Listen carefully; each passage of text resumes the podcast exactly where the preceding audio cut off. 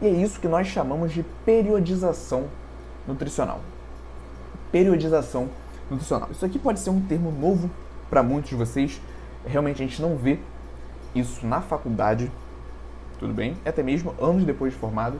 Mas periodização nutricional consiste nessa alteração de estratégias nutricionais visando um objetivo final. Uma forma de periodizar nutricionalmente a nossa conduta é intercalar entre o booking e o cutting. Primeiro, nós trabalhamos com o booking para o nosso paciente desenvolver massa muscular e depois disso nós trabalhamos com um protocolo de cutting né, para ele reduzir o percentual de gordura, visando preservar ao máximo a massa muscular que ele desenvolveu durante, durante o booking. Então, isso é o que nós chamamos também, isso é uma forma de nós periodizarmos nutricionalmente a, nota, a nossa conduta, certo? Ah, Igor, e como que funciona? Como que funciona essa, essa periodização? Eu deixo dois meses em booking, três meses em cutting. Qual é a receita de bolo?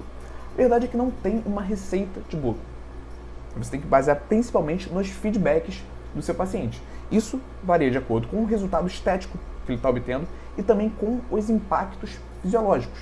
Vou dar um exemplo.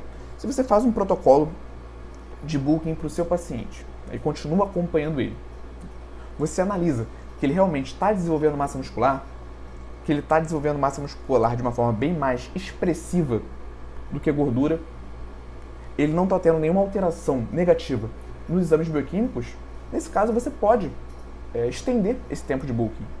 Tudo bem? Se por outro lado você está analisando um outro paciente que está em booking, mas já começou a desenvolver muita gordura corporal, né?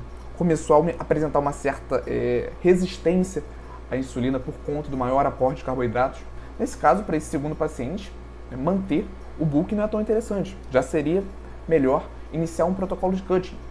Então a gente tem aqui alguns, alguns, alguns períodos que podem funcionar como um norte, mas a nossa conduta ela vai depender principalmente dos feedbacks do nosso paciente, beleza? E quando eu falo de periodização nutricional, é, é isso que realmente vai levar o seu paciente a ter resultados mais expressivos. É isso que vai te diferenciar da grande maioria dos outros nutricionistas. Porque o que nós vemos geralmente é o nutricionista que pega o paciente que quer emagrecer, prescreve ali um, déficit calórico e abandona. Abandona aquele paciente ali em déficit calórico durante 3, 4, 5, 6 meses, 8 meses. Tudo bem?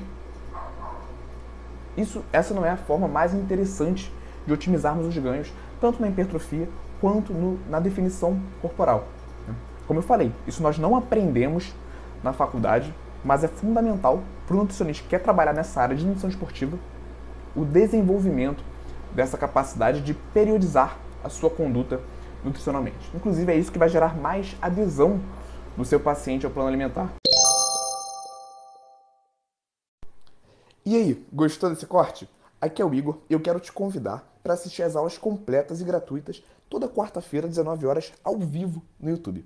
Para participar, é só você se inscrever no link que está na descrição desse episódio do podcast e nos vemos lá quarta-feira, 19 horas, ao vivo no YouTube.